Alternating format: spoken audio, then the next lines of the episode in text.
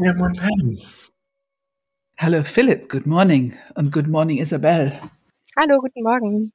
Ja, genau, wir sind hier wieder mit Isabel. Und Isabel ist ja schon jetzt zweimal bei uns im Podcast gewesen. Nämlich einmal, da haben wir allgemein über Isabel gesprochen und wer sie so ist und warum sie das Enneagramm interessiert und wie das alles dazu kam und was sie für Fragen hat. Beim zweiten Mal haben wir über ein, äh, haben wir ein Interview mit ihr gemacht. Das Interview, in dem der Enneagramm-Stil 8 am Ende rauskam. Und zum Zeitpunkt, wo wir diese ganzen Sachen hier aufnehmen, ist das auch noch nicht veröffentlicht worden. Das heißt, wir haben noch keine Ahnung, wie die Kommentare sind zum Enneagramm-Stil 8, zum Interview. Wir wissen noch gar nichts. Ähm, und jetzt machen wir ein sogenanntes Nachsorgecoaching. Pam, warum gibt es ein Nachsorgecoaching? Was ist das überhaupt? Also Nachsorgecoaching heißt, ähm, die, die schon interviewt sind, haben eine Stunde Zeit und Gelegenheit, das, was entstanden ist, nach dem Interview gibt es immer Reaktionen und teilweise schlechte Gefühle oder Fragezeichen, Irritationen. Und dann bekommt ihr etwas zu lesen und mit ganz bestimmten Themen relevant für Kompetenzen, Entwicklungsfelder für diesen Enneagramm-Stil. Jetzt in diesem Fall bei Isabel Enneagramm-Stil 8. Und ähm, daraus entstehen immer Fragen und Zweifel und manchmal was Kämpferisches, das bin ich doch gar nicht, ich kann mich doch gar nicht erkennen. Also es ist ganz normal, dass ähm, Unsicherheiten entstehen auf unterschiedlichste Art und Weise. Und wir haben früher einfach die Interviews gemacht, zum Lesen geschickt, aber letztendlich die Leute allein gelassen mit dieser Reaktion, Zweifel, Fragen und so weiter. Und ähm, wir haben irgendwann gesagt, das ist noch nicht genug. Wir brauchen das Paket mit Interview und Nachsorgecoaching. Weil was in dieser Stunde passiert, ist manchmal so wichtig ähm, für die Leute, für die Interviewees, damit die sich selber tatsächlich die Zweifel beiseite räumen können, die Fragen beantwortet bekommen. Manchmal sind es differenzieren, präzisieren, ähm, einfach, dass die besser verstehen. Manchmal ist es die Interpretation der Begriffe die einfach nicht gut, in, also nicht, nicht richtig interpretiert wird und dadurch verstehen die nicht, was es heißt. Und ähm, durch die Erklärung, die wir geben können, bekommen die einfach Sicherheit, immer wieder Klarheit, Sicherheit oder zumindest genaue Idee, was die jetzt noch beobachten könnten mit ihren Sherlock Holmes. Also es geht Richtung Klärung und Klarheit nach dem Interview. Mhm. Und jetzt haben wir ein und das ist Teil unseres Einstiegspaketes. Die Einstiegspakete sind genau diese drei Dinge, also Einführung tatsächlich online. Dann ähm, haben wir ein Interview und das sogenannte Nachsorgecoaching. Und jetzt haben wir Isabel hier, mit der werden wir, ja, werden wir auf jeden Fall mal ein bisschen ähm, jetzt sprechen. Und als allererstes interessiert mich Isabel, wie geht's dir eigentlich? Wir sind jetzt oh, fünf vier Wochen, fünf Wochen nach unserem ja. Interview. Ja, fünf wie Wochen, glaube ich. Dir, ja, wie ging es dir bis jetzt auch mit dem Enneagramm-Stil 8? Konntest du das irgendwie annehmen? Hast du noch rebell rebellische Anteile in dir, dass es nicht stimmen könnte? Wie geht's dir gerade? Ähm, also ich habe mich dann noch ein bisschen auch mit dem Enneagramm-Stil 8 beschäftigt, habe ja auch ein paar Podcast-Folgen dazu gehört. Vor allem auch diese Achter-Panel-Folge fand ich sehr mhm. spannend. Mhm. Ähm, ich war mir eigentlich auf jeden Fall die ganze Zeit äh, sicher, dass die acht sehr zu mir passt. Also ich hatte eigentlich äh, nur ganz selten irgendwie mal das Gefühl, wo ich dachte, oh, bin ich wirklich eine acht oder vielleicht doch eher was anderes, sondern eher, ah, das passt, das passt auch, das passt auch und irgendwie auch schön zu wissen, dass man sich manchmal selber irgendwo so einordnen kann und dann weiß, okay, es gibt andere, die sind, die können das nachvollziehen, weil die auch so sind. Mhm. Ähm, dass man sich dann auch in ein paar Punkten vielleicht weniger anders oder alleine fühlt und ähm, ist es nicht tröstlich zu erkennen, dass du nicht alleine bist mit deiner Art in die Welt unterwegs zu sein? Ja, total. Und, und dass es auch etwas Sinnvolles ist. Ich meine, wir haben jeder Enneagramm-Stil hat einfach eine besondere Kompetenz und natürlich auch die passenden Entwicklungsfelder aber es macht Sinn. Also wir brauchen ja alle diese Enneagrammstile zusammen, um sozusagen eine Ganzheit, eine ganze Intelligenz unterwegs zu sein mit Entwicklung für, für uns. Ne? Ja, Und du bist nicht alleine. Du, das gibt noch anderen, wenn die noch so unterschiedlich sind, aber die haben eben auch deine Grundlebensstrategie, deine Themen. Ja. Sowohl, sowohl Kompetenzen als auch Entwicklungsfelder. Ja, also ich glaube, das war so mit der schönste Punkt eigentlich.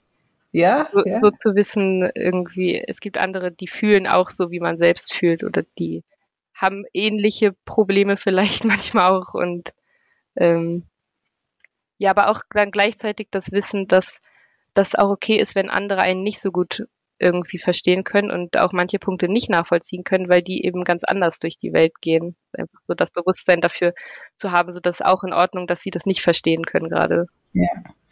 Du hast ja eben gesagt, ähnliche Themen. Wenn ich fragen darf, kannst du ein, zwei Beispiele geben, was du vorher als deine Themen betrachtet hast? Und jetzt merkst du, ach guck mal, das sind halt Achterthemen. Kannst du ein, zwei benennen? Ähm, also auf jeden Fall so dieser Aspekt mit dem ungeschützten Herz, ähm, so diese Sensibilität, dass man die selber ganz stark spürt und dass man aber schon darauf bedacht ist, dass das nicht unbedingt jeder mitkriegt, sondern auch wenn Keine darf sehen.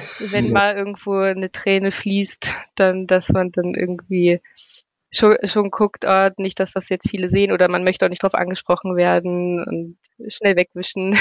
Ja, ja, ja, ja, ja. Ja, dass man dann selber so, so merkt, wie, wie zerbrechlich man auch in manchen Sachen ist und wie sehr das einen berührt und dass man da schon auch manchmal denkt, oh, wieso bin ich jetzt schon wieder so emotional?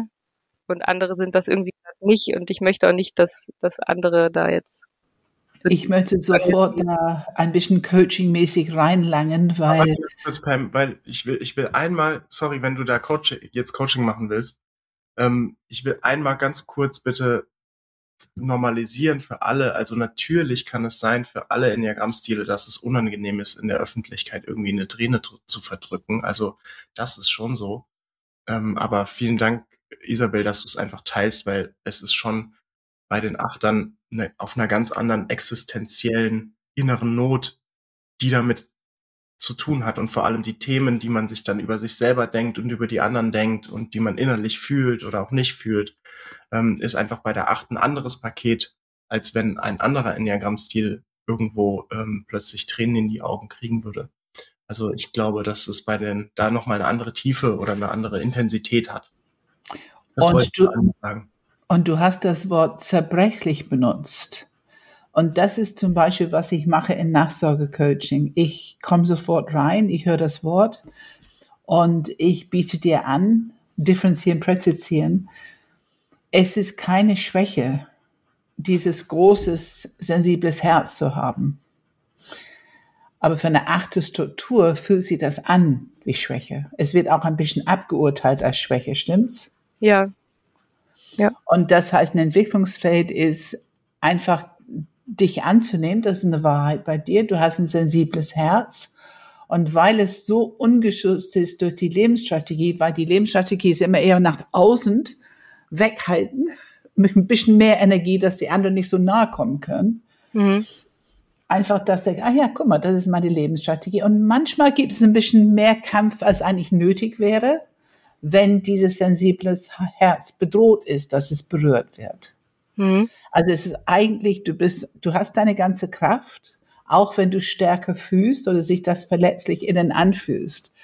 Und du bist nicht mehr zerbrechlich, wenn du fühlst, als wenn du nicht fühlst. Das ist ein ganz wichtiger Umdenken für eine Acht, mhm. weil das daraus ergibt ein Entwicklungsfeld. Ja. Kannst du, was, kannst du was damit anfangen? Also du bist nicht, es fühlt sich so an, aber du bist kein bisschen weniger stark als vorher.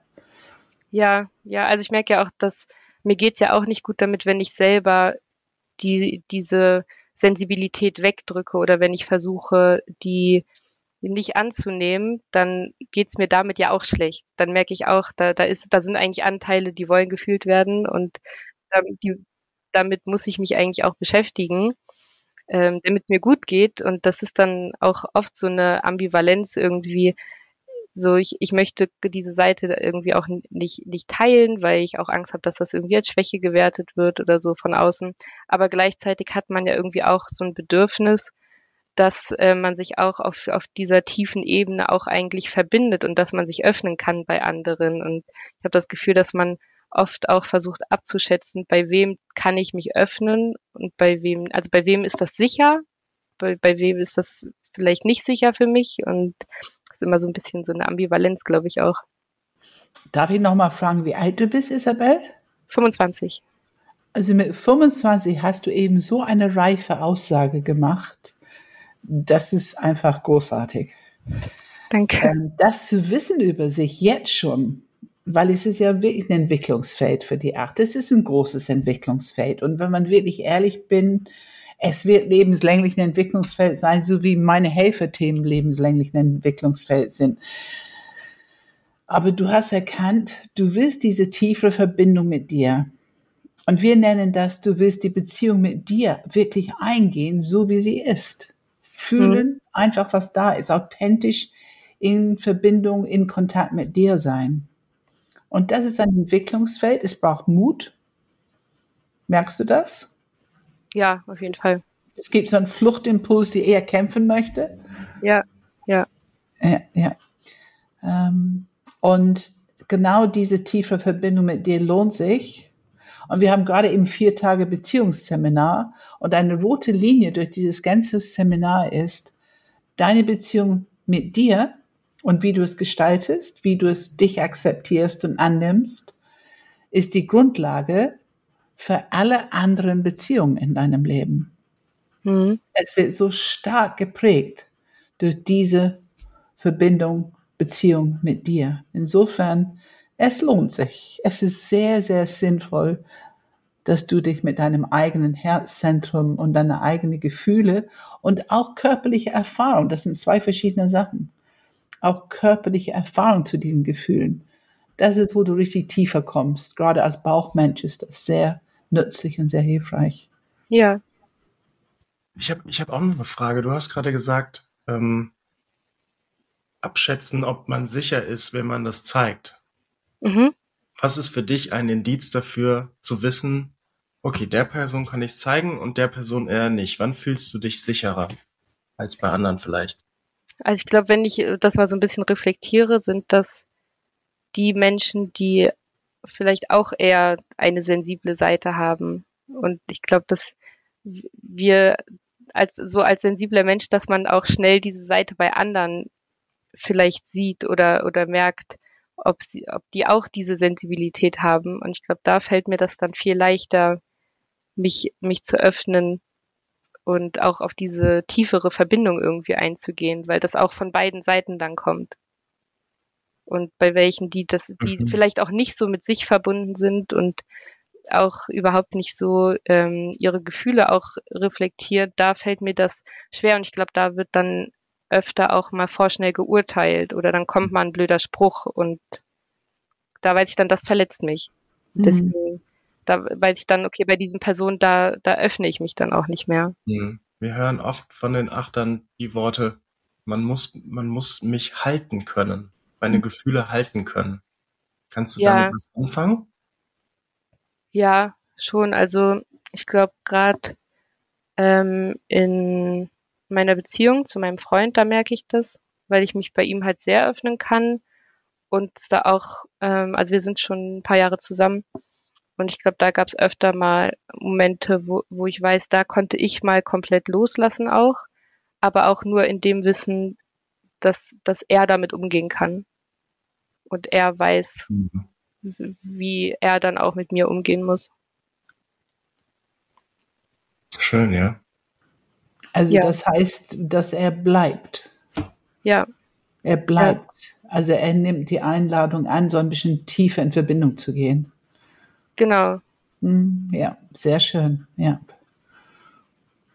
Ja, aber es war ja. auch eine, eine, Reise bei uns. Also ja. Ähm, ich, du, ich glaube, für alle Beziehungen, für ja. alle Paare ist das das Spielfeld.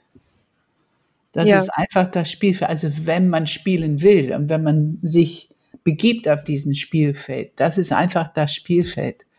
Und äh, auch nach 48 Jahren ist es immer noch das Spielfeld ist vielleicht auch das, was eine Beziehung interessant macht, wenn man da irgendwas noch bewirken kann oder Neues erleben kann oder was Neues vielleicht versteht von dem Partner oder so. Aber ich wollte noch was anderes sagen. Ich habe, also solange ich mit Menschen arbeite, habe ich immer den Satz, den ich oft sage, achte, du bist verantwortlich für das, was für dich emotional sicher ist und was du zeigst und was du sagst und was du nicht zeigst und nicht sagst. Das darfst du auch entscheiden. Und ich finde es gut, dass du da genau hinguckst. Wo ist emotional sicher mhm. und wo nicht? Das ist ein sehr gutes Bewusstsein zu haben. Ich finde, das ähm, würde ich alle Menschen empfehlen. Und auch das Gefühl, ich habe die Verantwortung dafür, weil dann ist man ein bisschen proaktiv, ja. um zu entscheiden, das sage ich jetzt lieber nicht. Oder eben, hier kann ich einfach authentisch sein. Mhm. Ähm, das ist auch ganz wichtig, wenn man auf diesem Entwicklungsweg ist, weil man tritt in Neuland. Und im Neuland ist es erstmal noch viel verletzlicher. Mit der Zeit hat man es integriert, also wir sagen transcend and include, und dann ist es Teil von deiner Präsenz und deiner Stabilität. Aber jeder neue Schritt, den man macht mit ein neues Thema und ganz bestimmt Herz öffnen, braucht sehr ja. viel Erdung und sehr viel Erfahrung und einfach üben, üben, üben um bleiben zu können äh, und nicht verletzt zu sein, falls jemand doch reinlangt oder das Falsche sagt. Mhm. Weil die da draußen können nicht immer wissen, dass du gerade dabei bist, dein Herz zu öffnen. Ja, ja. Ne? Das stimmt. Hast du denn noch Themen, Fragen, ja, genau. die du mitbringst? Also was, was ich im Moment äh, oder jetzt so in den letzten Wochen halt ganz stark wahrnehme, ist so ein bisschen das, das Thema, ähm, dass ich ganz viel mit meiner Aufmerksamkeit so im, im Außen bin und ständig irgendwie überlege, was, also wie muss ich irgendwie für andere sein, dass ich schon irgendwie ein Problem damit habe, ähm, dann auch mehr zu gucken, was brauche ich gerade, sondern ganz oft damit beschäftigt bin, was, was muss ich tun und wie muss ich sein, damit, damit der mich mag, damit der mich mag, damit das gut läuft, damit das gut läuft und irgendwie ja immer so, also das immer so für mich irgendwie so ein Anliegen ist, ich muss andere zufriedenstellen. Gleichzeitig, wenn ich das erkenne, dann ärgere ich mich total darüber. Aber ich komme da überhaupt nicht raus. Ich mache das dann immer wieder und immer wieder Mhm. Und gucke immer wieder, dass, dass andere irgendwie zu, zufrieden sind und ähm, ja, aber ich, wie gesagt, ich ärgere mich da total drüber. Deine Zweilinie ist. ist schon aktiv, ja. Hört sich zweihaft an. Und diese, wenn man achte, fragt, welche Rolle spielt Verantwortung in deinem Leben? Wofür bist du verantwortlich? Dann kommt sehr oft die Antwort alles. Ja. Ist das eine Erklärung dafür, was du eben beschrieben hast? Also ich habe ähm, schon das Gefühl, dass ich mich oft selber verantwortlich mache, dass anderen Menschen gut geht. Genau, Und genau, genau. Dann man, manchmal denke ich mir dann aber, die, die sind selber dafür verantwortlich, dass es denen gut geht. Das ist nicht meine Verantwortung. Sehr Trot, gut. Trotzdem irgendwie über, also ich erwische mich aber trotzdem immer wieder dabei, dass ich in diese Verantwortung reingehe, die ich eigentlich gar nicht mhm. haben will. Mhm. Was, was denkst du, warum du das tust? Das ist eine gute Frage. Freut mich. Sehr gute Frage. Als zwei habe ich ein bisschen Erfahrung in diesem Bereich. Ja. Sehr vertraut. Ja. Nee, ich, ich, ich kann es gar nicht sagen, warum ich, warum ich einfach diese Verantwortung sofort nehme die ist einfach irgendwie, also die ist direkt da und wenn ich dann das Gefühl habe, ich tue nicht genug dafür, dass es einer Person gut geht, dann kriege ich auch ein schlechtes Gewissen. Ja, also wo ist sie direkt da? Wo im Körper ist sie direkt da, diese Verantwortung? Wo sitzt es im Körper? Ähm, schon im, so im Herzbereich. Im Herzbereich. Ja. Und du hast erkannt, offensichtlich zumindest teilweise, dass die eigentlich für sich selber verantwortlich sind für ihr Glück oder für wie es sie geht. Richtig? Ja. Und wo erkennst du das im Körper? Wo erkennst du das im Körper? Das, ich würde ich würd sagen, dass so ein, das ist nur, nur im Kopf. Also genau, im, im Kopf. Genau, ist auch Weil- gut so. Ja, Ist, ist, alle drei Zentren sind super. Also, okay, im Kopf erkennt das, aber der Kopf hat nicht ganz so viel zu sagen bei der Achterstruktur. Das, was der Kopf sieht, äh, ist ganz schnell irgendwo in die Grundlebensstrategie absorbiert. Und das Mhm. Herz, was sagt das Herz, wenn es so guck, hinguckt? Vielleicht hast du gerade ein Beispiel, woran du denken kannst, um zu gucken, was ist, was ist genau diese Motivation des Herzens? Was sagt das Herz, wenn es sieht, dass jemand irgendwie nicht so gut geht? dann kommt halt dieses Gefühl, so du, äh, du musst dich, du musst dich darum kümmern, du kannst dieser Person helfen gerade. Du, du kannst dieser Person helfen. Und wenn du das noch mal ein bisschen im Körper, wenn du anfängst aktiv zu werden, wenn du das noch mal ein bisschen im Körper nachspürst, wo ist da die Abteilung, die dieses Helfen dann ausagiert? Das ist auf jeden Fall im Bauch. Im Bauch. Ja. Also du hörst schon, alle drei Zentren sind involviert in diese Grundlebensstrategie. Ja, Ja. Und wie findest du, was diese Kopfzentrum sagt? Die sind eigentlich selber dafür verantwortlich. Wie findest du das? Wahr oder nicht wahr? ich finde das wahr, aber ich habe das Gefühl, dass das kommt nicht im Rest von meinem Körper an. Das, das, Also du erkennst, achte Entwicklungsfeld, dass das Kopfzentrum, es lohnt sich, das weiterzuentwickeln, ein bisschen mehr Mitspracherecht zu geben. ja, Also nicht nur mal eben und du weg ist es, sondern tatsächlich mal ein bisschen, ein bisschen den Raum zu halten und einfach hören, was diese Kopfzentrum sagt. Weil das ist deine Möglichkeit zu überprüfen. Du kannst ja immer noch entscheiden, irgendwas zu tun. hm, Aber dann hast du die Möglichkeit, ein bisschen länger hinzuschauen, ein bisschen Präsenz mit dieser Frage, ist das jetzt etwas? Und was wäre ein Zwischenschritt, wenn du deinen Kopf ein bisschen ernst nimmst? Was wäre ein Zwischenschritt mit dieser Erkenntnis? Die sind eigentlich dafür selber verantwortlich. Was wäre ein Zwischenschritt, was du vielleicht im Moment nicht machst? also ich müsste dem auf jeden Fall ein bisschen mehr, mehr Raum geben und ich habe das Gefühl, ich müsste das, was irgendwie, was im Kopf da ist, müsste ich ein bisschen mehr, mehr spüren mit dem, mit den anderen Teilen von, also von mir. Auch Ja. mit, mit dem Herzen. Integrieren, genau, Ja. genau das, integrieren. Und Kopfzentrum ist für Fragen zuständig. Was könntest du fragen in solch einer Situation? Wenn du merkst, hm, die sind eigentlich für sich selber verantwortlich.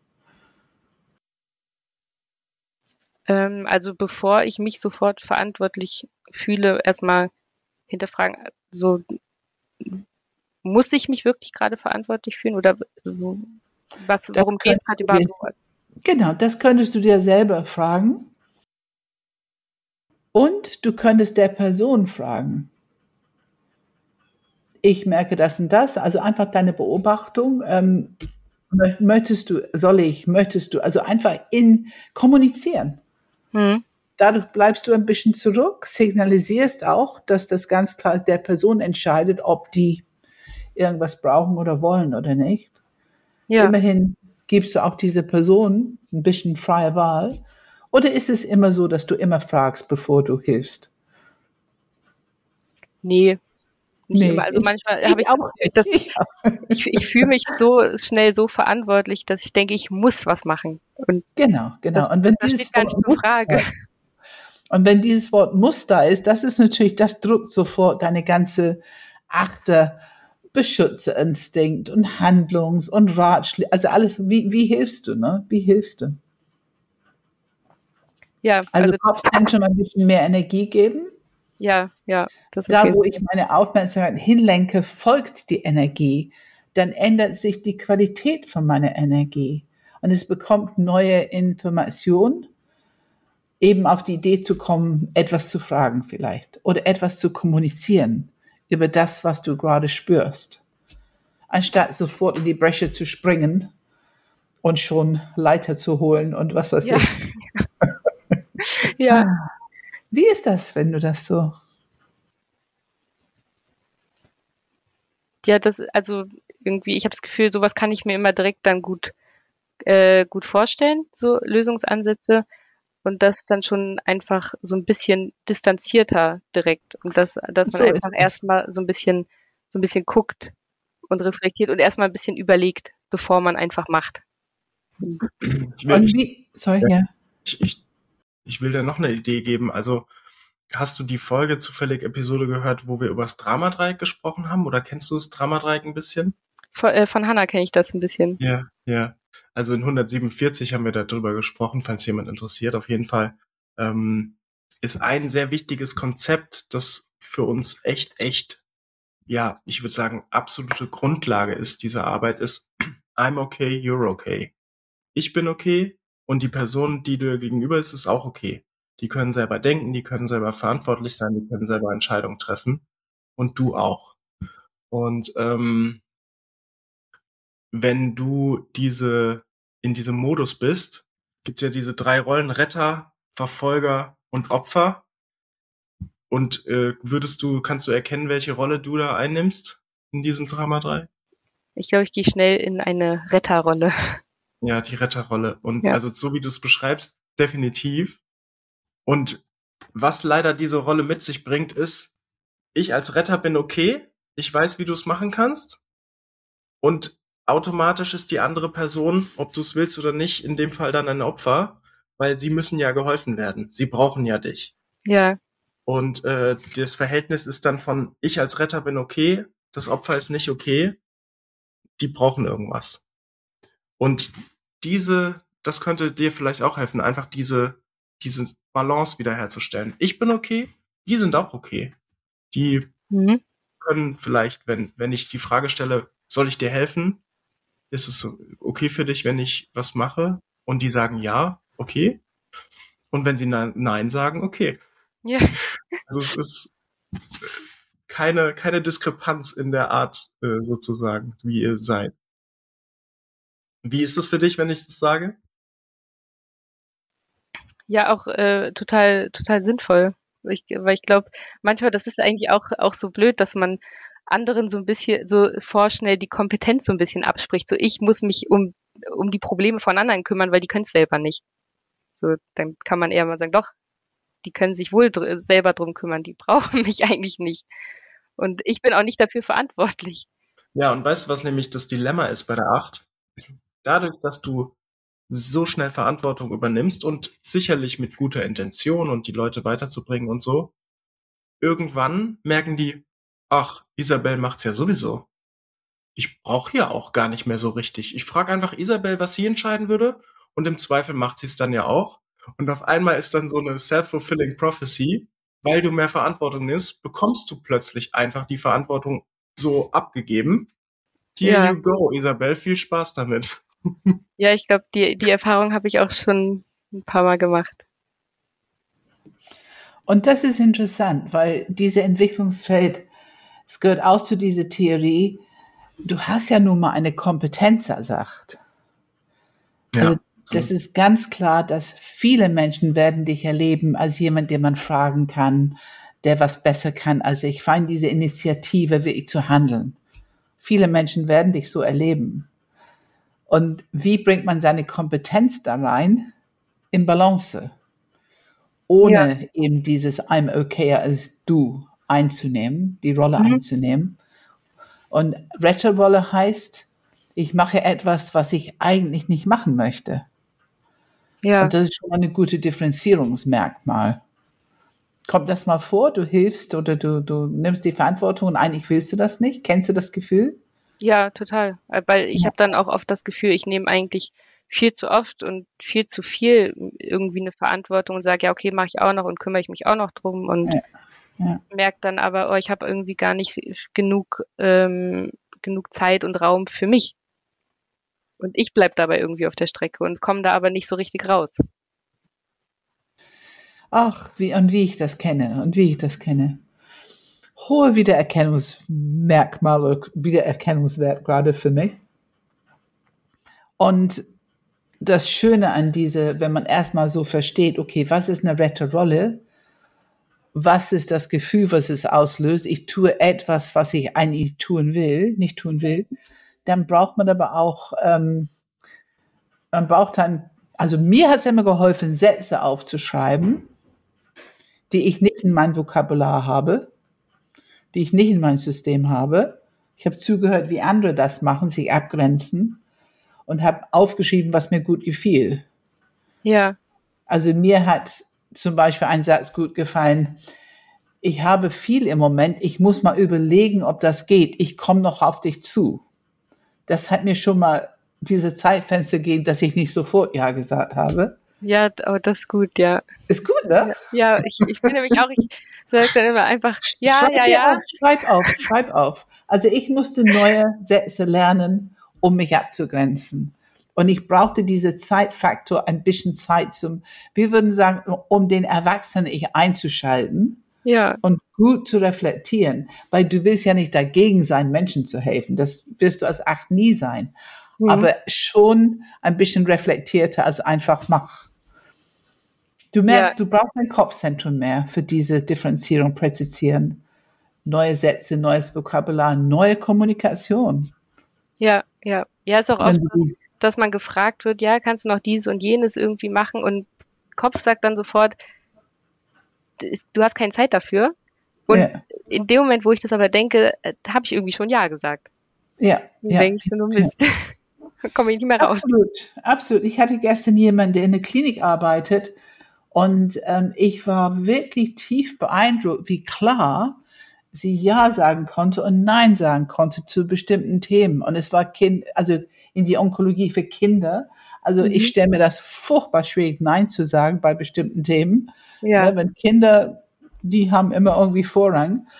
Und ähm, ich war wirklich beeindruckt, wie klar sie sein konnte. Ähm, also es gibt, man, es gibt Menschen, die einfach als Vorbild dienen können. Schau hin, hör hin, schreib auf, was dir gut gefällt. Und du gibst dein Kopfzentrum neues Bewusstsein, aber auch neue Kommunikation. Und das ist ganz wichtig in der Enneagram-Welt. Wir sind immer unterwegs zu sagen, dein Zentrum ist wunderbar, hochintelligent. Und die anderen beiden auch. ja, Und es lohnt sich immer, eine Balance hinzubekommen, die anderen beiden Zentren, die nicht dein Hauptzentrum sind, nicht dein Leitzentrum sind, einfach sich damit so auseinanderzusetzen, wie wir das eben gemacht haben mit Kopfzentrum. Es lohnt sich. hm. Das ist die Basis für neues Bewusstsein ja, und dann auch neue Handlungsmöglichkeiten. ja, kann ich gut verstehen. Ja, dann, wie geht's dir jetzt gerade? Was, hast du noch irgendein Fragethema oder hat sich das für dich erstmal geklärt? Wie, wo stehst du? Ähm, also es war auf jeden Fall jetzt gerade schon ganz, äh, ganz schöner und spannender Austausch und ähm, auch viele äh, Impulse irgendwie dabei, die ich total hilfreich finde. Und auch so dieses Gefühl, ja, man, man kann dran arbeiten. So, man, man kann das auch anders hinkriegen, wenn man sich damit ein bisschen auseinandersetzt. Und das ist nicht, nicht so, dass man damit e- ewig irgendwie, dass man, dass man da nicht rauskommt, sondern dass man auch einfach Dinge verändern kann. Das ist immer, ähm, ja, auch ganz schön so Ja. zu merken. Was denkst du, wie du dich fühlen wirst die erste Male, wenn du das tatsächlich anwendest und sagst, oh, ich habe viel im Moment, ich brauche ein bisschen Zeit, muss mal überlegen, dann komme ich auf dich zu. Wie wirst du dich fühlen in dieser Situation? Also am Anfang wird mir das auf jeden Fall schwerfallen, weil ich Richtig? Da, davon geht ja auch aus. irgendwie denke ich dann, andere sind enttäuscht von mir, wenn ich Nein sage. Also andere können enttäuscht von dir sein. Ja, was noch? Dann, ob, obwohl ich eigentlich weiß, dass das nicht stimmt, dann denke ich auch, ja, die mögen mich dann nicht mehr. Die mögen dich nicht Wenn mehr. ich Nein, wenn ich denen Nein sage, dann Ja, also bei mir ähm, war das immer der Satz, ich bin selbstsüchtig. mhm, Wie egoistisch, wie selbstsüchtig bin ich denn? Also es war immer so, das Gefühl war im Körper auch. Also die Grundlebensstrategie hat echt eine gute Strategie entwickelt, damit wir ja nicht so verhalten. Ne? Also dass wir einfach unsere Grundlebensstrategie ausleben, unreflektiert. Und wenn wir anfangen zu reflektieren, neue Wege auszuprobieren, begegnen wir diese Gefühle. Du hast gesagt, ich fühle mich schlecht, wenn ich nicht helfe. ja, ja, ein schlechtes Gewissen, das merke ich auch sofort im Körper, ganz unangenehm. wirst du, wirst du diese Gefühle, diese Glaubenssätze begegnen. Es wird passieren, das ist eine Realität. Und es ist ganz wichtig, dich davon nicht ablenken zu lassen. Ja, Also zu akzeptieren, ich sage immer, ach, merk, ach, guck mal, das ist genau das, was ich erwartet habe. Das ist, guck mal, da ist jetzt das Gefühl. Und nochmal überprüfen, will ich das, will ich das nicht? Du kannst ja auch dich entscheiden, Ja zu sagen. Solange ja. du die freie Wille hast, auch Nein sagen zu können. Ja. Also solange du entscheidest. Und das ist die Erfahrungsfeld, in dem du dich dann bewegst. Ja, bin ich mal gespannt, welche Erfahrungen ich da so machen werde. Ich bin echt, ich, ich kann ja nicht äh, ausblenden. Natürlich sind wir hier in einem Nachsorgecoaching offiziell, aber irgendwie äh, sind wir auch im Podcast und ich bin so glücklich darüber, wie du ähm, das beschreibst, Isabel, weil ähm, für mich bist du ein lebendiges Beispiel dafür, dass die Achter halt eben freundliche, nette, tolle Menschen sein können ähm, oder auch sind, weil teilweise ist es wirklich so garstig und schlimm und, und echt böswillig, wie die Achter wegkommen. Mhm. Und ähm, wenn man jetzt bei dir einfach hört, so, du bist ein offener Mensch, der auch ne, so sich zeigt und sagt, oh ja, ich habe hier meine Themen und ich will eigentlich gemocht werden und ich will viel dafür tun, dass ich gemocht werde, dann heißt es das nicht, dass man automatisch eine Zweifel ist. Und ich finde es sehr schön zu hören, dass es eben Teil der Realität ist, dass Achter auch dieses Thema haben. Also natürlich ist es unterschiedlich. Die Härte, manche Achter sind tatsächlich ein bisschen härter, ist so. Mhm. Je nach Subtyp, Biografie ist es auf jeden Fall unterschiedlich. So ist jeder an ihrem Ziel unterschiedlich. Aber das hat mich jetzt sehr gefreut, einfach so, ja, einfach so eine, so eine, ich sag jetzt mal, ein sehr offenes, freundliches Exemplar äh, zu haben, so jung und irgendwie schon so reflektiert. So selbstreflektiert. Ja, ne? Also das, das, das freut mich total. Also ja, ich ja. finde, das ist auch echt dienlich für ja. die Achter. Das ist sehr schön zu hören. Schön zu hören. Auch für deine Generation. Ne? Ich finde, ach, ich hätte auch gerne 25 gewusst, diese Möglichkeit überhaupt, dass man Dinge verändern kann und sich weiterentwickeln kann. Ich war, glaube ich, so, naja, zwischen 35 und 40, bevor ich anfing zu begreifen, ach, mhm. man kann tatsächlich an sich arbeiten und irgendwas verändern. Ja, ja. Und das ist eine gute Nachricht, oder? Ja, ja, total. Ja, vor allem ist das auch immer schön für mich, wenn ich mal wieder so dran erinnert werde, eigentlich, also wenn mir das mal jemand sagt, wie reflektiert ich eigentlich schon bin und ähm, wie bewusst ich mir auch schon bin, weil ich das oft vergesse und ich immer nur nur sehe, was noch zu tun ist. Und ja, ich ja. Selten mir dann irgendwie mal die Anerkennung dafür gebe oder auch mal einfach kurz mich zurücklehne und einfach sage, ist alles gut so wie es ist und ich bin auf einem guten Weg und ich bin schon total weit gekommen. So immer noch denke, ich habe hier noch Themen und hier und das und hier könnte ich noch und ja. Dann ahnst du, wie spannend das Leben noch werden kann, oder? Ja. ja. Aber apropos, ähm, gibt es noch was, was dich beschäftigt? Noch ein Thema. Ein Achterthema, weil das war beim ähm, Stil-Interview, da konnte ich noch gar nicht so viel damit anfangen. Es war ja so dieses Thema Lust und Exzess. Oh und, ja. Ähm, das war jetzt ein bisschen, ich habe auch mal mit äh, so ein bisschen mit meinem Umfeld darüber gesprochen. Und das war dann ganz spannend, weil andere das bei mir total sehen. Und ich habe das nur selber gar nicht gesehen, das Thema.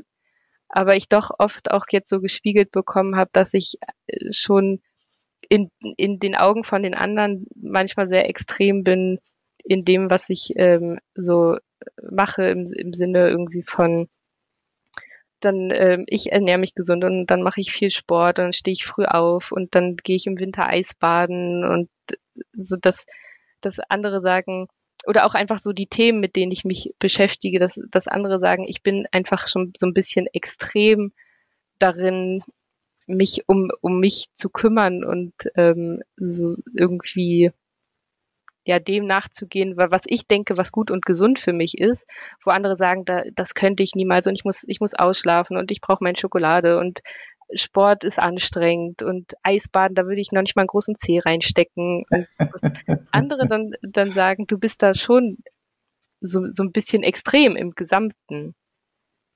Und da habe ich das erstmal dann gedacht, ah, das könnte ja, das könnte dieses Achterthema sein, was ich vorher gar nicht für mich gesehen habe. Ja. Sehr typisch, sehr typisch auch, ja. wenn ich dir die Frage stellen darf, warum? Ist ja die, warum machst du das alles? Was ist deine Motivation? Ähm, also ich finde ganz spannend, Erfahrungen zu machen, wo, wo ich das Gefühl habe, ich komme so ganz stark in den Kontakt mit mir. Das, das ist zum Beispiel bei, beim Eisbaden auf jeden Fall so oder auch ähm, wenn ich oh ja. irgendwie lange, lange joggen gehe oder auch wenn ich früh aufstehe und einfach nur die Zeit für mich habe, weil ich weiß, alle anderen schlafen noch. So, das sind Momente, wo ich, wo ich merke, das ist irgendwie für mich ganz wichtig, so einfach Zeit mit mir zu verbringen und Könntest du das, könntest du das beschreiben als Lebenslust? Ja, doch schon. Also für mich auf jeden Fall. Das ist, da, da treffe ich immer so auf so ein bisschen Unverständnis von außen, weil viele können das nicht verstehen, sagen, das ist das doch nur nur anstrengend. Das ist also die sehen, die sehen nicht äh, diese Lebenslust darin. Und, und für mich ist das aber genau das. Und ähm, als ich meinen Entwicklungsweg machte und ich, es war für mich natürlich der große Aufgabe, mein Bauchzentrum zu aktivieren. Und eine von den ähm, Methoden, die ich benutzt habe, war, ich habe mich auf Gurdjieff-Tänze sehr eingelassen und ich habe mich auf afrikanische Tanz eingelassen. Mhm. Und diese afrikanische Tanz, so nach einer Woche intensiv, habe ich angefangen, im Körper dieses Lustgefühl, dieses frei fließende Energie von Lustgefühl. Und ich habe gedacht, ehrlich, ich habe gedacht, das ist ungerecht. Die Achte haben das von Natur aus. und ich habe so arbeiten müssen, um in diese Erfahrung zu kommen, so arbeiten müssen. Aber ich fand es großartig. Und, ja. und andere haben diese Erfahrung nicht im Körper. Also dieses, dieses, wo es richtig fließt durch den ganzen Körper, dieses Leben greifen wollen, so ein lustvolles Leben, ist doch herrlich. Aber das hat man wirklich nur, wenn man richtig gute bauchöffnende Arbeit gemacht hat und wenn man eben in diesem Bereich zumindest Erfahrung machen kann, was die Achter in Theorie von Natur aus zur Verfügung haben. Natürlich muss man diesen Kontakt mit dem Körper haben. Du suchst die Erfahrung. Und man muss ein bisschen Offenheit, also wenn man verschlossen ist, hat man diese Erfahrung nicht. Also man muss das System ein bisschen dafür öffnen. Ne? Ja. Und es ist sehr, sehr schön. Bist du dankbar, dass du diese Erfahrung machen kannst? Ja, total. Also das sind auch so mit die schönsten Momente irgendwie, die ich habe. Oder auch wenn ich ähm, mal meditiere oder Yoga mache, da habe ich das auch einfach so diesen, diesen Kontakt einfach mit mir selber, wo ich auch so das Gefühl ja. habe, dass so Körper und Geist sich so verbinden. Ja, ja. Es hört sich sehr schön an. Und gibt es für dich, weil die meisten Sachen, die unter Kompetenzen, wenn wir über die Mittellinie gehen, dann ist, wird es zu Entwicklungsfeld.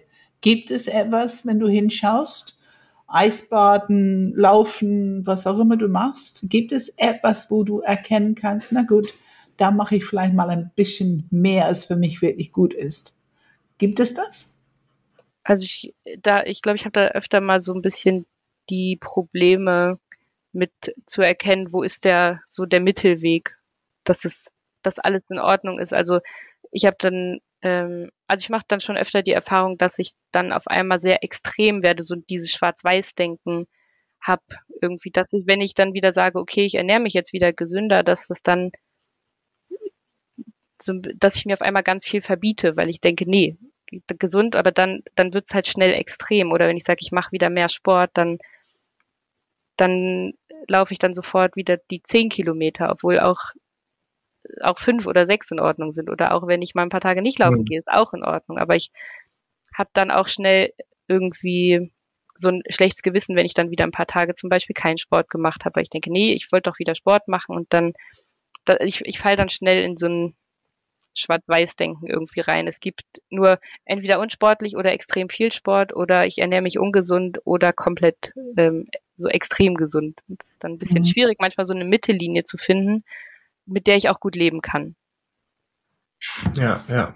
Und das ist ein, einfach so schön als Entwicklungsfeld zu sehen. Ne? Ich meine, wir haben sie ja alle, die sind nur unter, aber es ist gut, das so einen Namen zu geben. Also Balance. Ja. Ne? Diese Mittel, mittleren Weg, Balance. Ja, also manchmal ist es schwierig für mich, ähm, also schwierig für mich, zufrieden zu sein mit dem, was ich tue, weil ich immer denke, es muss noch mehr Und das ist auch sowas, worüber ich mich eigentlich auch ärgere, weil ich denke, ich mache so viel und ich wünschte mir, ich könnte zufriedener damit sein. Und trotzdem denke ich immer noch, das könnte man verbessern, das könnte man verbessern, das könnte anders sein. Und dann kommen wir in noch einen Entwicklungsbereich für die Achte. Findest du, dass du ein bisschen zu hart mit dir bist? Total, ja. Und benutzt du das Wort müssen ziemlich oft? In so ich muss, ich muss, ich muss. Ja, ja. So nur in, in den Sachen, wo ich nur mit mir quasi in meinem Kopf rede, da bin ich schon, schon sehr hart. Und da ist auch oft, nein, das muss so sein und ich muss dies tun und das tun. Ja, ja, ja, ja. Und ähm, das ist wieder einfach als Entwicklungsfeld zu benennen, weil die Achte sind eben oft zu hart mit sich und wenn die zu lange zu hart sind, dann gibt es der Ausbruch, dann geht der ganz auf der andere Seite und dann wird eben un ungesunde gelebt, auf verschiedenste Art und Weise. Mhm. Also da eine Balance zu finden, wo es ein bisschen weniger ausschlägt, ist schon ein gutes, ein gutes Ziel. Ja, ein Punkt, den ich kurz noch dazu sagen will, ist ein Klassiker, den ich von Pam kenne. Ähm, ich sage ihn jetzt einfach von dir, Pam. Ja, mach mal. Und zwar dieses Ich muss. Ja. Ich muss ist eigentlich ich will. Ja. Beziehungsweise das Müssen rauszunehmen und das Wollen reinzumachen. Wenn du das machen kannst, Isabel, wenn du in dir merkst, ich muss, ich muss, ich muss, dann machen ich will draus. Oder ich will nicht. Dann lernt, dann merkt man, ich will, aber dann wird es klar, ich will es nicht. Mhm. Genau. Also genau. dann kriegst du viel mehr Klarheit über dich, was du. Du steigst aus, aus der Automatismus und bekommst freie Wille, um besser zu erkennen, zu differenzieren, präzisieren, was willst du, was willst du nicht. Es ist ein großer Befreiungsschlag und es, ich, ich übernehme jetzt Philipp, aber wichtig ist, wie fühlt sich das an im Körper, wenn du sagst, ich muss, ich muss etwas machen, ich muss mich jetzt beeilen? Hm. Das reflektier das nur für dich. So, und jetzt, ich will jetzt pünktlich sein. Ich will jetzt fünf Minuten vorher da sein merke, wie sich das unterschiedlich im Körper anfühlt. Merkst du das? Ja. ja Was total. merkst du? Was ist der Unterschied? Also bei, ähm, bei Ich muss, da ist ja sofort so ein, so ein Druck irgendwie dahinter, den man dann auch ganz körperlich, finde ich, sofort spürt. Also es macht totalen Stress. Und wenn man dann eher denkt, ich, ich will oder ich, ich will nicht, dann ähm, ist es ja, also dann ist diese Selbstwirksamkeit auf einmal wieder total da. Und ich finde das auch so ein ganz anderes Selbstbewusstsein, so dass meine ja, Entscheidung, ja. ich muss, da hat man überhaupt keine Entscheidung. Da das ist einfach nur, nur Stress. Und es drückt runter. Wenn du wirklich genau hinschaust, muss drückt runter und verhindert eigentlich das Gefühl von, wir nennen es Agency. Also ich kann Wirkung haben. Ja. Und das Gefühl wird unterdrückt, geschlossen, unterdrückt durch muss. Also das muss man, das muss man sich vorstellen, dass, dass man durch Müssen sich weniger aktiv und weniger wirkungsvoll macht. Also mhm. wenn ich es will, das ist ja diese Ich will und dieses lustvoll Leben, wenn so, wenn du das als Acht so kombinieren kannst, dann ist es schon schön. Ja, ja, ich glaube, das macht auch total den Unterschied, wenn man da mal umswitcht, wenn man das erkennt, wo man, wo man immer in diesem Müssen ist, dass man einfach mal und ich glaube, das gilt für uns allen. Also dieses, wie viele Leute arbeiten, weil sie müssen, ja. aber eigentlich nicht wollen und nicht lustvoll arbeiten können, weil es nicht Sinn und Spaß macht. Also ich finde, das ist unser Thema, dass, dass es wichtig ist. Ich meine, wenn ich etwas machen muss, dann kann ich trotzdem mich entscheiden, es zu wollen und so gut wie ich kann und so weiter und so. Also ich kann meine innere Haltung verändern wenn ich nicht sofort meine Arbeitsstelle verändern kann. Also, und das ist einfach, das ist glücklicher, das ist gesunder. Man macht es sicherlich besser. Alle haben was davon. Man, man verbraucht nicht so viel Energie, also man wird nicht so müde und erschöpft, wenn man arbeitet. Also es ist ein ganz großer Unterschied, dieses Transformation, das Wandeln von müssen in ich entscheide mich dazu, ich will. Ja. Und auch, und auch hier wieder differenzieren, präzisieren Kopfzentrum.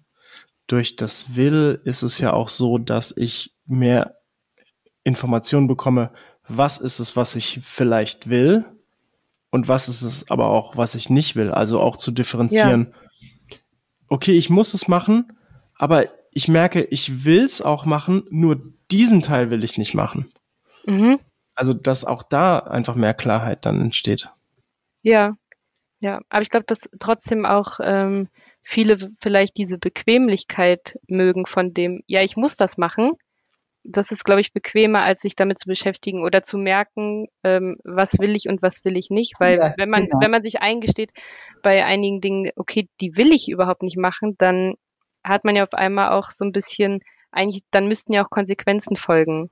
So, Absolut. Wenn, man auf einmal so in diesem Mindset ist, boah, ich will das überhaupt nicht machen, dann kann das ja auch so stark werden, dann muss man sich ja irgendwie verändern. Ich glaube dann, dass da manche einfach auch zu bequem sind und dann lieber mit diesem, ja, ich muss das halt machen, leben, ja. um auch einfach nichts verändern zu müssen. Das ist ein gu sehr guter Punkt, Isabel. Sehr guter Punkt. Das, dann drückt das uns in die Verantwortlichkeit, ne? Ja. Igitt, ist doch viel schöner. Ich bin der arme Opfer von dieser Situation, wo ich muss und arme Häschele und das kann ich ja. dann abends beim Bierchen ein bisschen erzählen, wie schwer ich das habe. Und also ich kann eine Opferrolle hervorragend dienen mit dieses, alle diese Ich muss im Leben, ne? Genau. Also ich glaube, es will nicht, nicht jeder will aus seiner Opferrolle immer rauskommen, weil es auch einfach für manche bequemer ist. Ich sage immer in bestimmten Dynamiken, es gibt so eine Art Rennen, wer kommt in die Opferecke zuerst? Dann ist sie besetzt. Ja. Und ja. manchmal ich glaube, das ist auch manchmal in Familien, wenn junge Kinder da sind, so, wo es wirklich sehr intensiv ist, dann ist es auch, glaube ich, die Eltern, die sind oftmals, wer kommt in die Opferecke zuerst? Oder ich bin beschäftigte Rolle oder mhm. Ecke zuerst. Es gibt so eine gewisse Wettbewerb. Ja. Ich frage noch mal kurz, Isabel, hast du noch irgendwie was, ein Thema, das dich beschäftigt, was du mit uns teilen willst oder? Oder Fragen, ja. Äh, fragen. Ähm, mich würde noch interessieren, was ihr sonst für Erfahrungen gemacht habt, vielleicht noch von typischen Achterthemen, die so irgendwie auftauchen, über die wir jetzt vielleicht noch nicht gesprochen haben. Also mir, mir fällt sofort ein, weil ich ja bin noch im Kopf mit dieses Müssen. Das ist ja wirklich ein Kopfthema. Und Achter haben eine sehr schnelle Neigung zu urteilen Urteile zu fällen mhm. und Erwartungen zu entwickeln im Kopf. Mhm. Und das sind zwei Entwicklungsfelder. Ich glaube, Urteilen, warum denkst du, warum es ein Entwicklungsfeld ist? Ich glaube, dass Achter ja auch sich, also irgendwie schnell da so im, im Denken sind ähm, mit richtig und falsch und gut und böse und das sofort alles bewertet und eingeordnet wird irgendwie was, von, was bringt es dir? Also was gibt es dir für ein Gefühl, wenn du ein Urteil gefällt hast über jemand? Was ist das Gefühl, was entsteht? Gute Frage. Also ich glaube, ich glaube, ich mache das auch, dass ich schnell, ganz schnell im Bild irgendwie über ja. mir von, von der Person, von der Situation irgendwie mache. Aber ja. ich glaube, so, so eine Art eigentlich, so, so ein bisschen so eine Art Kontrolle, also keine Ungewissheit. Ja, sehr also, gut. Sehr gut. Klarheit und Kontrolle. Es ist ja. dann nicht mehr alles möglich, konfus, sondern ja, so ja. ja. Genau, ganz genau. Also Kontrolle hat man doch ein bisschen lieb. Ja. Und, und dann gibt es dieses Thema Urteile, äh, äh, ja, Erwartungshaltung entwickeln im Kopf. Mhm. Kennst du das so ein bisschen? Wieso machen die das nicht? Wo sie haben die das nicht so gemacht? Warum haben die es nicht gesagt? Warum haben die mich nicht vorher informiert? Kennst du das? Ja, schon, doch. Also auch dieses so ein bisschen so so ein bisschen alles zerdenken auch, also dass man so viel sich über alles irgendwie Gedanken macht und ja, ich glaube schon, dass das oft mit so einer Erwartungshaltung eigentlich zu tun hat. Und die Erwartungshaltungen sind programmiert, damit man sich enttäuscht fühlt. Mhm. Und damit man seinen eigenen Lebensstrategie und Glaubenssatz bestätigt. Also wenn ich es wirklich richtig gemacht haben will, muss ich es selber machen. Oder ich weiß, was richtig ist. Oder ich kann es besser. Oder ich sehe die bessere Strategie. Also diese, diese Erwartungshaltung, die enttäuscht werden, die bestätigen eine ganze Menge Grundglaubenssätze und die Grundlebensstrategie der Acht. Kannst du damit mhm. was anfangen? Ja, das, also da äh, wäre ich vor, also das hätte ich gar nicht für mich so reflektiert, aber das jetzt mal so zu hören, ich glaube, da ähm, muss ich, glaube ich, nochmal drüber nachdenken, weil das so ein neuer Impuls für mich ist. Absolut. Aber- einfach mal hinschauen. Ja. Und das wirklich Interessante ist, kein Mensch sitzt in deinem Kopf, kein Mensch weiß irgendwas von dieser Erwartungshaltungen, Ja, aber es fühlt sich so an, als wenn es so offensichtlich ist, dass alle das wissen müssen. ja, Aber keiner weiß es. ja, Und was da fehlt, ist die Kommunikation. ja. Damit habe ich auf jeden Fall schon oft ähm, die Erfahrung gemacht, dass, dass ich mir denke, ah, das hätten andere doch wissen müssen, was das mit mir macht oder irgendwie, wie ich darüber denke. Äh, Oder andere hätten wissen müssen, dass man das und das irgendwie zu mir nicht sagen kann oder dass man hätte so handeln müssen. Ähm, und ja, ich glaube, das, weil, weil in meinem Kopf ist das für mich ja alles klar. Und ich denke mir dann immer, ja, andere, müssen das ja auch sehen. Genau. andere müssen genau. das auch wissen. Ganz Aber, genau. ja. Und da draußen, also es gab vielleicht, es gibt vielleicht Men Menschen, die dich gut kennen, die das auch ahnen können, aber viele keine Ahnung, was sich da er- ergibt. Es gibt ja manchmal eine Explosion von einer Acht und die Menschen sind erstmal sehr überrascht.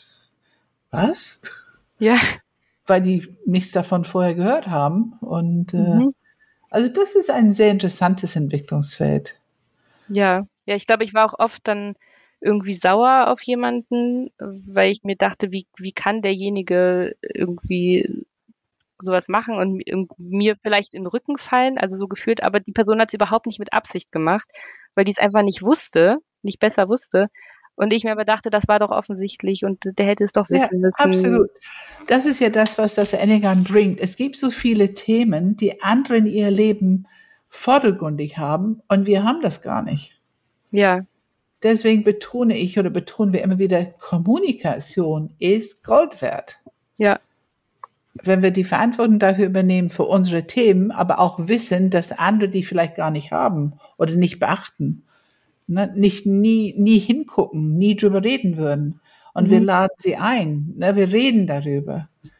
Nicht um zu sagen, die anderen sind doof, sondern Ja. wir übernehmen die Verantwortung für das, was für uns wichtig ist und geben es mit. Wir bieten es an sozusagen. Da bist du dann richtig in die Entwicklungsfelder, Enneagramm und interpersonelle Dynamiken und, und, und. ja. Ja, spannend. Macht dir Spaß, ne? Dein Lachen ist noch breiter geworden. Ja, ja, ja, auch gerade wenn das irgendwie dann so ein paar neue Themen sind, wo ich irgendwie denke, ah, da, das habe ich vorher noch gar nicht gesehen oder da habe ich noch gar nicht drüber nachgedacht, aber sofort merke irgendwie, da ist was dran und da kann ich irgendwie mitarbeiten. Ja, ja. Sehr schöne Themen, sehr schön. Auch sehr schön. Ähm, tatsächlich, jetzt ist die Stunde um. Ähm, wir machen es wie beim Psychologen, die Stunde ist vorbei. Ja, Aber ähm, ich würde sagen, grundsätzlich ist es so, dass ich noch mal ich hab noch zwei, drei Sachen, die ich, die ich sagen will.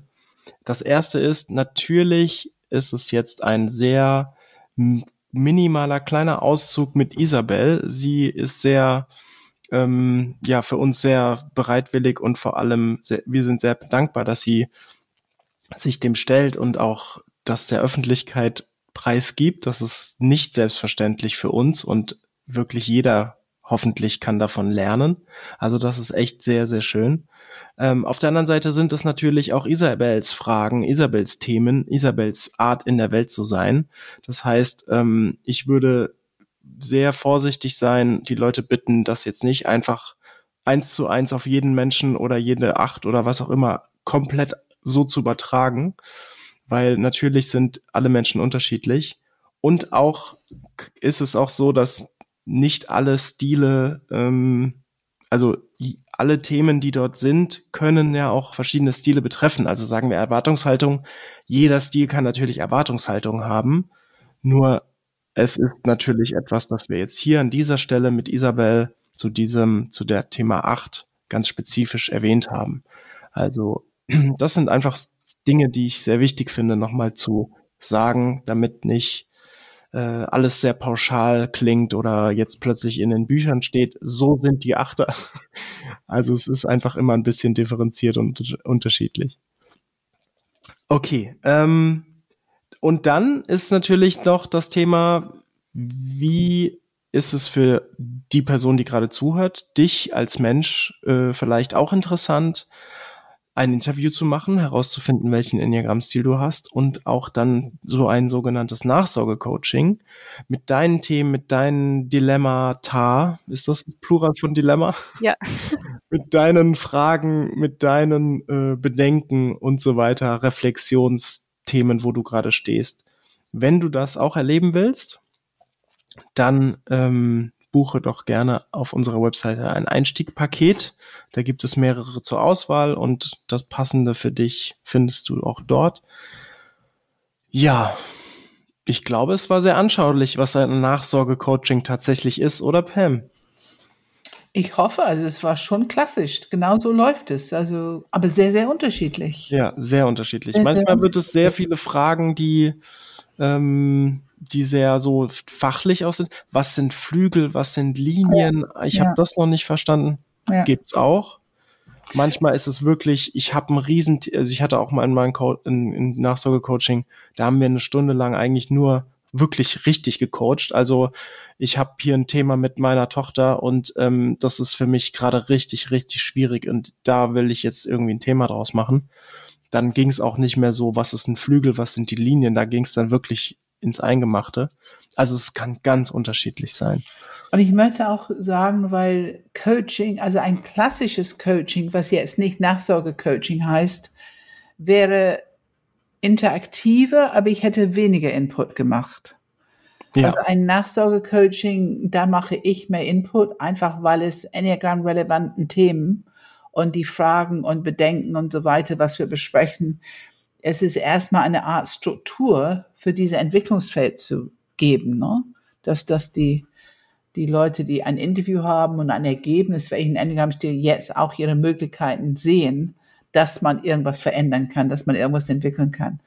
Also das finde ich fairerweise ähm, kein klassisches Coaching, Stimmt. sondern wirklich eine Nachsorge-Coaching nach einem ja. Interview. Das hat eine besondere Charakteristik. Ja, ich merke auch, das war tatsächlich eine sehr, das war eine Ausnahme. Normalerweise bin ich bei dir, Pam, ist es schon eher dialoghaft und ein bisschen mehr fragenorientiert. Mhm. Okay, dann Isabel. Isabel ja, ja wie sie genau. Wie, wie geht's dir gerade? Wie war es für dich diese Stunde? Wie gehst du hier raus? Also ich äh, bin gerade total glücklich, fand das sehr schön, äh, mit euch nochmal ähm, zu quatschen. Es war ein total wertvoller Austausch und überhaupt jetzt, also es war jetzt die dritte Folge und äh, ich bin einfach super dankbar, auch dass ich das mit euch machen konnte. Ähm, und ja, ich, also ich finde, ihr zwei seid auch total liebe Menschen, mit denen ich wirklich super gerne spreche und ihr macht mir das auch wirklich einfach in diesem Podcast, weil natürlich irgendwie macht man sich immer so ein bisschen Gedanken, oh, irgendwie mit so einem Podcast, dann wird es aufgenommen und andere hören das und bin ich das irgendwie, also was habe ich irgendwie zu sagen, was andere interessieren könnte oder was andere davon irgendwie mitnehmen können. Und dann bin ich natürlich immer irgendwie auch ein bisschen nervös vorher, aber das legt sich irgendwie total schnell auch, weil das immer eine ganz angenehme, ähm, ja, persönliche Atmosphäre ist und ähm, ja, für mich auch auf jeden Fall ein super spannender Austausch, wo ich glaube, dass ich da auch ja noch, also in längerer Zeit auch einfach irgendwie ganz, ganz viele äh, Situationen haben werde, wo ich immer dann immer, immer denke, ah, darüber haben wir gesprochen oder wo einem immer mal wieder dann äh, auffällt, ah, dass dieses und äh, oder jedes Thema, ähm, ja, worüber wir auch einfach schon gequatscht haben. Und einfach auch nochmal was so ein bisschen die ganze Perspektive auch auf viele Situationen, glaube ich, verändert. Mhm. Also ich habe ganz viel draus gelernt auf jeden Fall. Wenn ich dich fragen würde, so, was ist das Wichtigste? Was ist das Erste, was dir einfällt? Das finde ich immer spannend. Was war für dich so heute das Wichtigste, was du merkst? Das ist, was dir sofort einfällt wieder. Äh, das Wichtigste für mich auf jeden Fall diese Erkenntnis, dass man, also dass man die anderen Zentren, wo man nicht primär unterwegs ist, dass man die mehr mit einbeziehen soll. Also gerade so, was für mich, glaube ich, heute so ein Schlüsselmoment war, war einfach so das Kopfzentrum einfach mehr Raum zu geben und mehr ja. einzubeziehen. Ja. Und dass sich auch Sehr gut. dadurch einfach schon ganz viel verändert. Sehr schön. Wir sagen immer, Lenkung der, also man muss wach sein, die innere Beobachtung muss wach sein. Das sind die Schritte im Enneagramm, die Entwicklungsschritte. Dann Lenkung der Aufmerksamkeit. Das heißt, du kannst es bewusst lenken auf ein anderes Zentrum. Die Energie folgt und die mhm. Qualität der Energie verändert sich. Ja. Einfach indem man Zentren wechselt, die Qualität der Energie, wie es gerade unterwegs, ob es jetzt nur bauchig oder nur kopfig oder nur herzlich, die Qualität der Energie verändert sich dadurch, dass es diese Aufmerksamkeit folgt. Und das ist einfach das Geniale. Mhm. Ja, schön. Sehr schön. Hat Spaß. Ja, wir wissen noch nicht genau, wann wir das hochladen, aber auf jeden Fall ist es so, dass wir mit dir nochmal sprechen wollen, spätestens in sechs bis acht Monaten, vielleicht mal zwischendrin, also im, sagen wir mal im Podcast in sechs bis acht Monaten und mal gucken, äh, was du dann berichtest, wie sich dein Leben vielleicht ein bisschen verändert hat oder auch nicht. Kann ja auch sein. Also das ist jetzt so mehr oder weniger, ich habe ein paar Sachen mitgenommen, aber so richtig hat es mir jetzt doch nicht gebracht. Kann ja auch sein. Wir wollen auch das hören. Und ähm, ja, also wir gucken mal in sechs bis acht Monaten, was da so passiert, wann wir dich wieder hören. Ja, ja. Genau. Ich bin gespannt, was du in Beziehung erlebst, ob überhaupt Änderung und in Kommunikation, mhm. ob da sich was verändert. Das finde ich spannend. Ja. Ja, ja. Ich werde berichten. Okay. ja, danke Isabel. Dann, Dann habt noch einen schönen Urlaub. Genau. Dankeschön, ja. danke euch zwei. Danke. Ciao, ciao. Ciao, ciao. ciao.